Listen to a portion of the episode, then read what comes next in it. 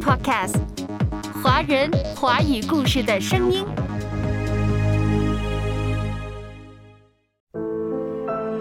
一群在各自学术领域中探索真理的哈佛教授学生的信仰告白。今天阅读世界可会将跟大家继续走进《我在哈佛的信仰》这本书。阅读开阔视野，豁达心胸；阅读寻到来处，明白归途。在阅读中看见不一样的世界，遇到更美好的自己。林可辉，阅读世界。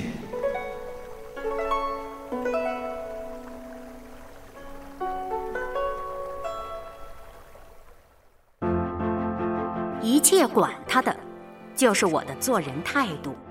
我不顾一切，只求得其所哉。比如在最好的大学里争取教席，力求在《纽约时报》榜上有名，或者得到年轻貌美女性的垂青。美国著名的经济学家、学者、作家格伦·洛瑞教授所言，也有翻译为卢里。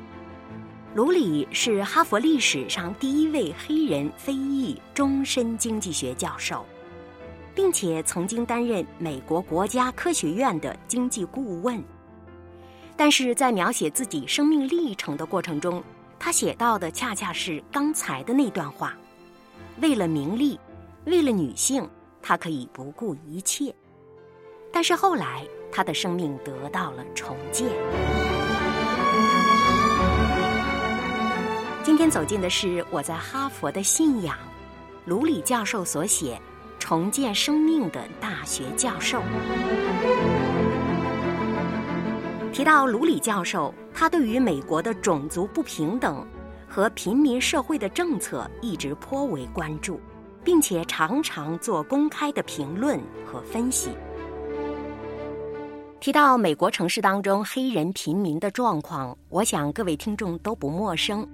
我们常常在新闻当中会看到，在黑人社区当中出现了未婚怀孕、吸毒、无故使用暴力等等现象。卢里教授认为，人若要求进步，便要有所改变。对于美国黑人被视为二等公民情况，美国自由社会学家维尔信认为，这些黑人行为问题牵连甚广，但是问题的根源在于。黑人在经济上出现了问题，如果他们的工作和收入都称心，他们的问题自然会消失。但是另一个保守派的政治科学家莫里则认为，黑人社区内的悲惨情况是因为误用了福利制度带来的意外后果。只要政府不再资助那些不负责任的行为，穷人就会被迫重拾自律的美德。情况就会有所改变。听听这两者的立场有共通之处，其实他们都按下了一个假设，那就是人类行为的背后受着经济因素的影响。而且这两位都认为，美国黑人贫民窟的问题可以从外面改造，可以借着政府的政策提供给世切的经济刺激，从而根治。但是卢里教授认为，这两者都是带着机械式的决定论的意味的。他们把人类微妙难明的内在动机理解为可计算和可操控的事物。但是这两者又都不能解释，为什么有些贫穷的少数民族社区的行为问题会比其他社区少呢？他们不都在同样的受着经济因素的左右和影响吗？所以，归根结底，这些没有结论的政策辩论，并没有处理好最基本的问题。这些问题关乎人的道德、品格和价值的问题。卢里教授说，在这混乱的时代，社会政策已经无能为力。那么，到底什么才能解决这些关于人的最基本的问题呢？卢里教授提到，贫民窟的问题是涉及属灵问题的。一个人灵性的委身会直接影响他怎样看待自己应尽的责任。如果不引入属灵的概念，人根本无法有效的倡导节制欲望、禁绝暴力。试看所有贫民窟，若得到了成功的更新和改造，都必然是有些宗教机构或者是虔诚信徒做了推动的工作。那些心中有神、心存善意的忠诚的社区人士给予了大量的支持。而他们本身的生活榜样，恰恰见证了信仰的力量。那么，这种信仰的力量怎样改变一个人的生命？怎样改变了黑人社区的情况呢？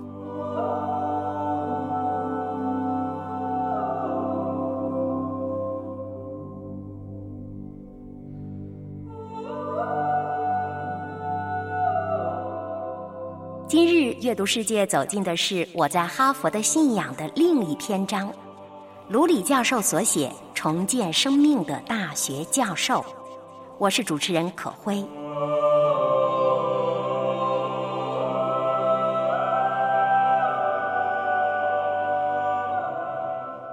在经历了属灵的改变之后，卢里教授以旁观者的角度来写自己生命转变的历程。他说：“我见证了基督是成就我生命改变的最根本的力量。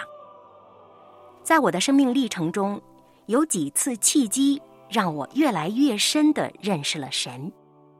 有一次，我听一位牧师讲到，提到为什么我们要相信耶稣基督复活，这到底是一件极不寻常、难以置信的事。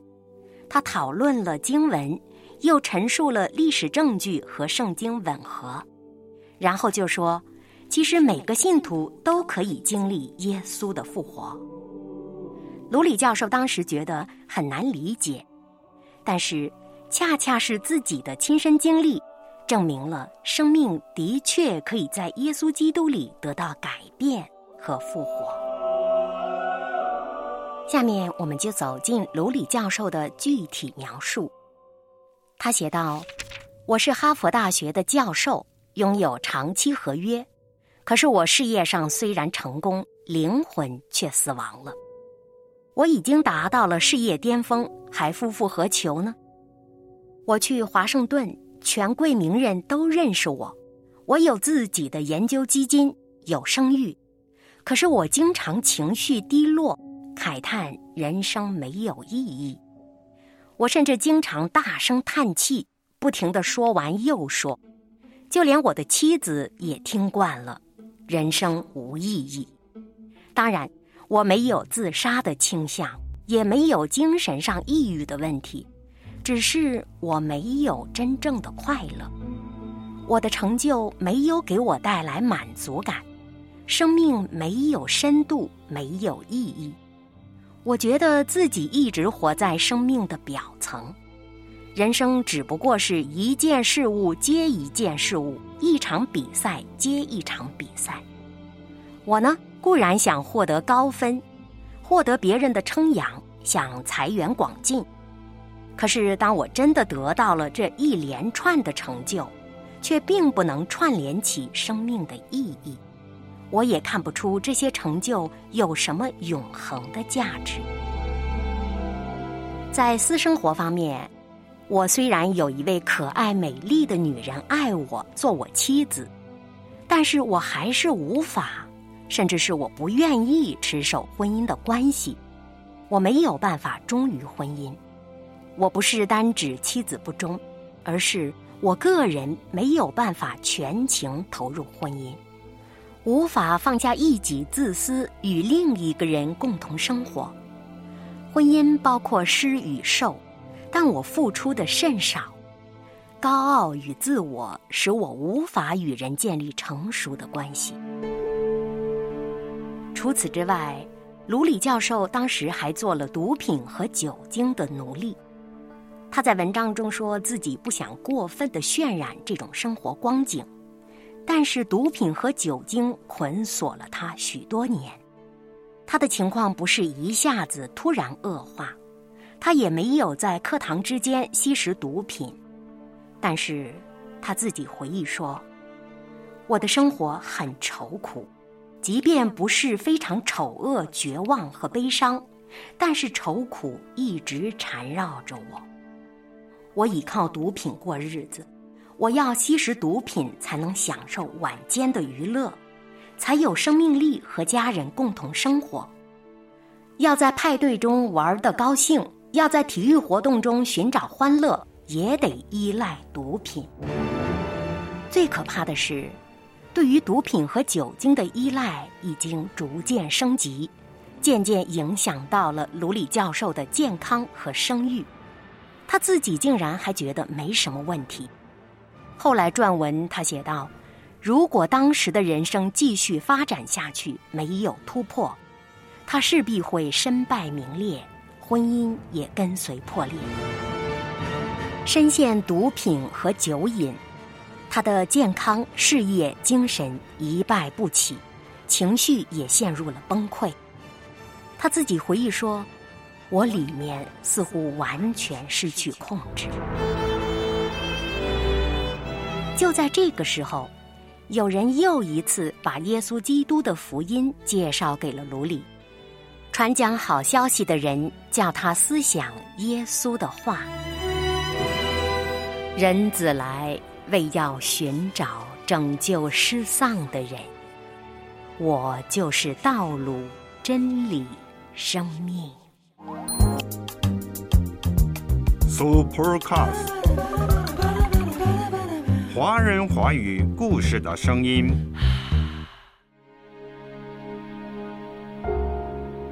重建生命的大学教授，节选自书籍《我在哈佛的信仰》。哈佛大学历史上第一位非裔终身经济学教授卢里的生命历程，我是主持人可辉。作为哈佛大学的著名教授，卢里经历了毒品和酒精的奴役，几乎到了婚姻破裂、身败名裂的地步。他的内里属灵层面完全失控了。这个时候，他又一次经历了属灵的重建。当时，卢里教授在精神病院接受戒毒疗程。每逢星期五，医院都会邀请一些宗教人士来讲论属灵的事情。有一天，当地教会派了一位年轻女士到来。卢里在聚会当中提出了许多对于有组织的宗教的质疑，他鄙视那些教会领袖的腐败。并且说这是自己在芝加哥教会的亲历。在聚会之后，那位女士约卢里谈话，她的态度温和，不断的问你将来会有什么样的打算，并且还同他一起念了诗篇二十三篇。虽然卢里教授对这篇诗文滚瓜烂熟，但是他从来没想到那一天。应许竟是对自己说的。那位女传道人告诉他：“虽然如今行过死印的幽谷，但是必不致遭害，因为我们每个人都不是孤单上路的，神一直都在我们身边。”这些话令卢里教授甚为震撼。出院之后，那位女传教士邀约他。周末到教会去，而那时正是复活节。卢里教授说，在过去的十年里，我去教堂不超过六次，但这回我接纳了他的邀约。整个聚会令人愉悦舒服，尤其是那些音乐。我回想起儿童时代在芝加哥的教会，我一家人都参加的是非洲卫理公会。这个宗派有几百年的历史了，主要由美国黑人组成。小时候我还是很喜欢聚会的，但后来年长渐渐离开了。虽然昔日教会的经验没有给我留下什么深刻的印象，但是相信它已经播下了种子。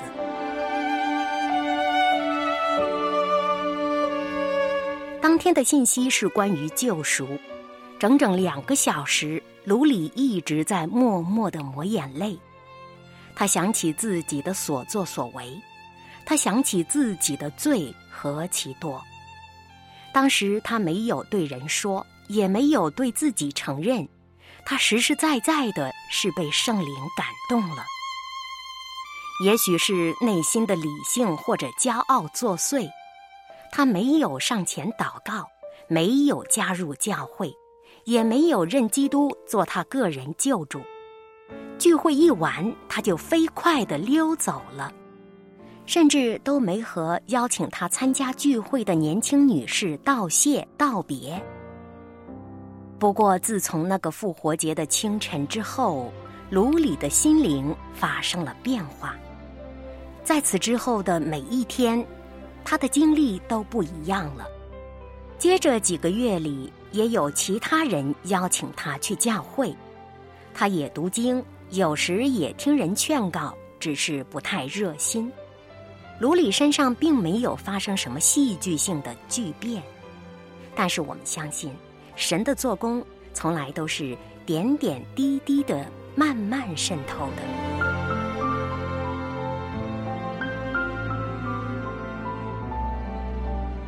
卢里有一位朋友是牧师，叫夏蒙。他在哈佛当经济学家时认识了夏蒙牧师。这位牧师不断的探访他，对他十分关心。卢里感到这个人如此真诚的关心我，于是就把自己生命的境况向对方倾诉了。夏蒙牧师温和而恒切的询问、关怀着他。最后还劝服卢里去参加查经班。此后，卢里经常出席查经班，渐渐的，更多的参与了聚会崇拜。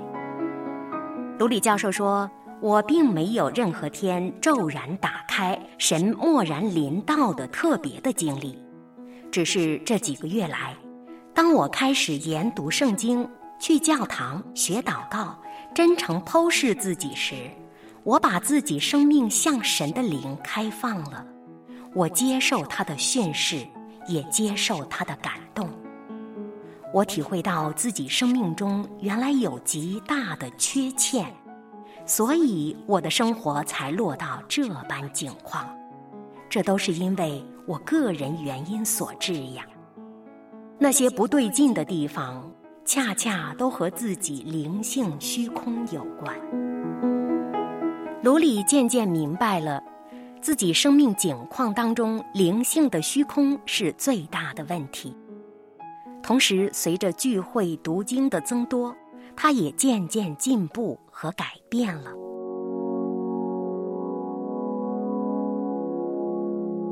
作为任教于一等学府的、内心含着高傲的知识分子，他根本连想都不敢想。自己竟然接受了那些基督徒所说的信心，尽管他当时觉得这些信心是没有什么证据的，但是不管如何，先接受了它。接受之后，他渐渐明白，信是未见之事的确据。他对属灵事情的抗拒越来越减退，他愿意接纳人家向他讲述属灵的事，承认他。承认那是真理，他的内心逐渐腾出了一个空间，让福音滋润心田。卢里的生命渐渐转变，他领悟到了做基督徒是很真实的事。基督教不只是一套有待研究的命题，一套有待考证的真理宣誓，而是一位超然的神，他伸出手来。他愿意和人类建立亲密的关系。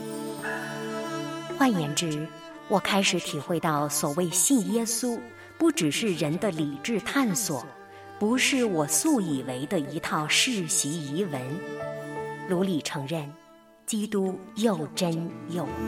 我们称谢你，上帝的羔羊，你来带给世人盼望。牵谢你，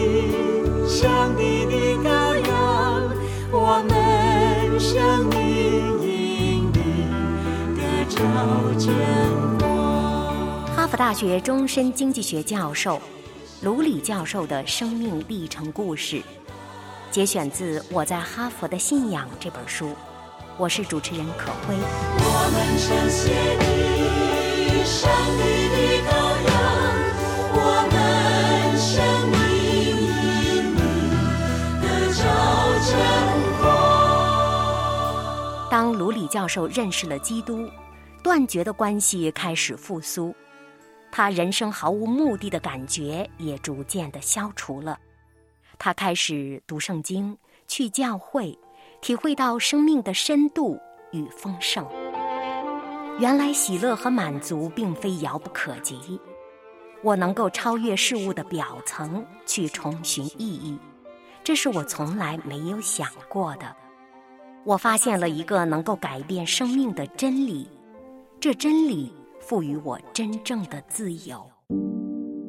卢里说，从孩童时代他就开始追求自由自主。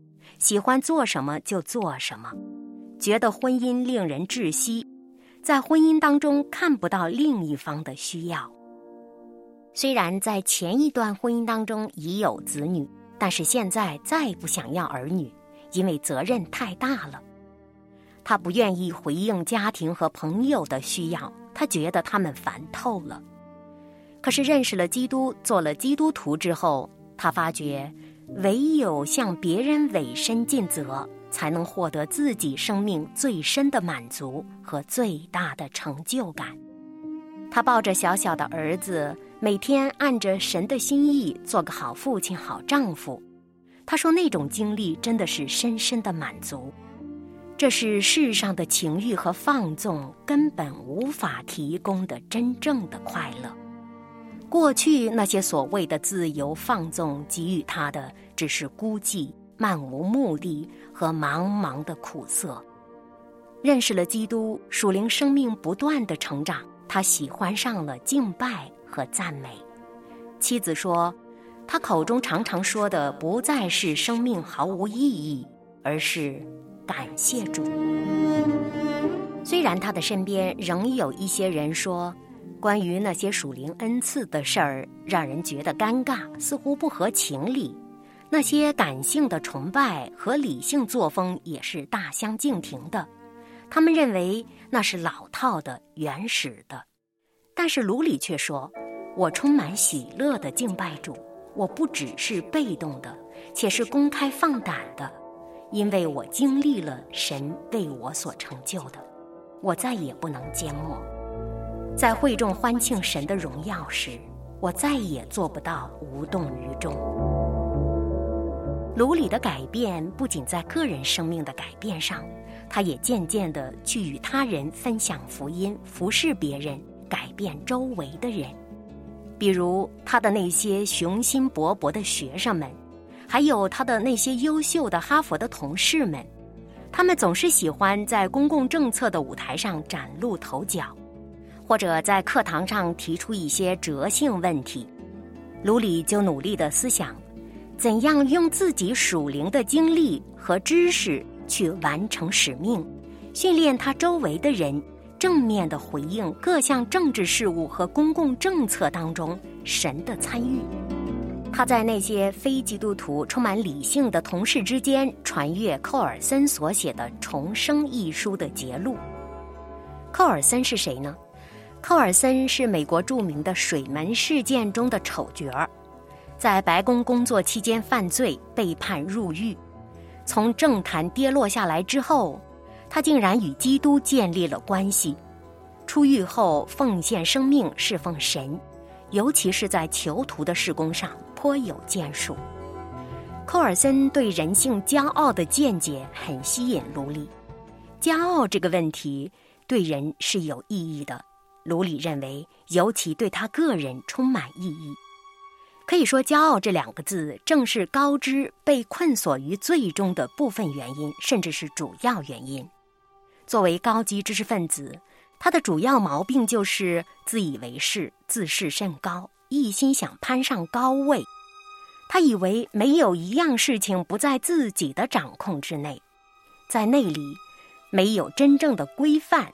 甚至包括道德和法律可以约束自我，他甚至认为那些都是为别人而设的，自己有免疫权，一切管他的，就是卢里当时做人的态度。他不顾一切，只追求名利，希望得到那些年轻貌美女子的垂青。科尔森在他的回忆录《重生》一书中分享了他如何受骄傲罪的捆绑。卢里在读的时候，仿佛看见了自己的影子。他说：“我又看出，虽然在程度上有别，但是在肯尼迪学院受训做政府工作的年轻学生，那种野心勃勃、自以为是的性格是一种骄傲。”他说的是自己。认识了基督之后，他发现人要持守的道德准则。他发现了生活圣洁的重要。原来，道德伦理的学术和知识固然可以影响人的思想，叫人知道该做什么，不该做什么。但是在人内在生命的改变上，这些不能起到真正的作用。世上最遥远的路程是从头脑走到心灵。我相信自己生命被重建了，我要去激励其他人，把学术生命和至高的神建立关系，甚至融合起来，生命会有新的复苏和萌芽。在哈佛大学的校园当中，充斥着顶级学子，但是他们的心灵是荒瘠的山野。在校园里公开任性的事儿是极少的，甚至若公开任性基督，还会受人排挤和漠视。作为大学教授，卢里认为他有责任让这些年轻人在成长阶段得到基督思想的磨造。卢里有的时候直接而坦率地向自己的学生和同事宣告：与主耶稣相遇是美妙的事。邀请他们接受这挑战，而信主之后，他和家人的关系也大大改进了。他认为这医治的过程，主要是因为他学会了甘做仆人，能够用新的眼光看待这些人际关系，用新的态度去关怀和服侍他们。在主基督中，卢里教授经历了婚姻的死而复活，那仿如奇迹。他更加经历了那已枯死的空虚的生命被充满，他觉得自己真的像基督复活一般重新活过来了。耶稣基督是盼望的根源，他也是我们每个人心灵满足的根源。没有耶稣，生命才是真正的没有意义。耶稣。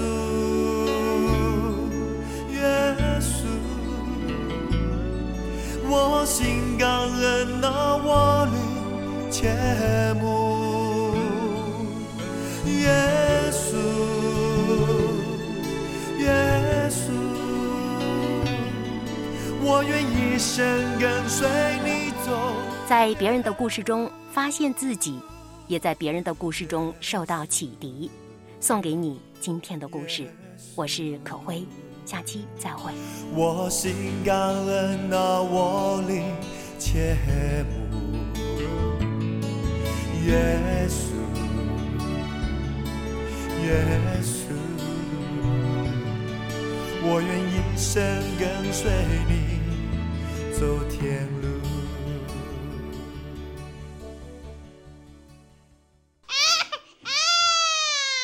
Supercast。华人华语故事的声音。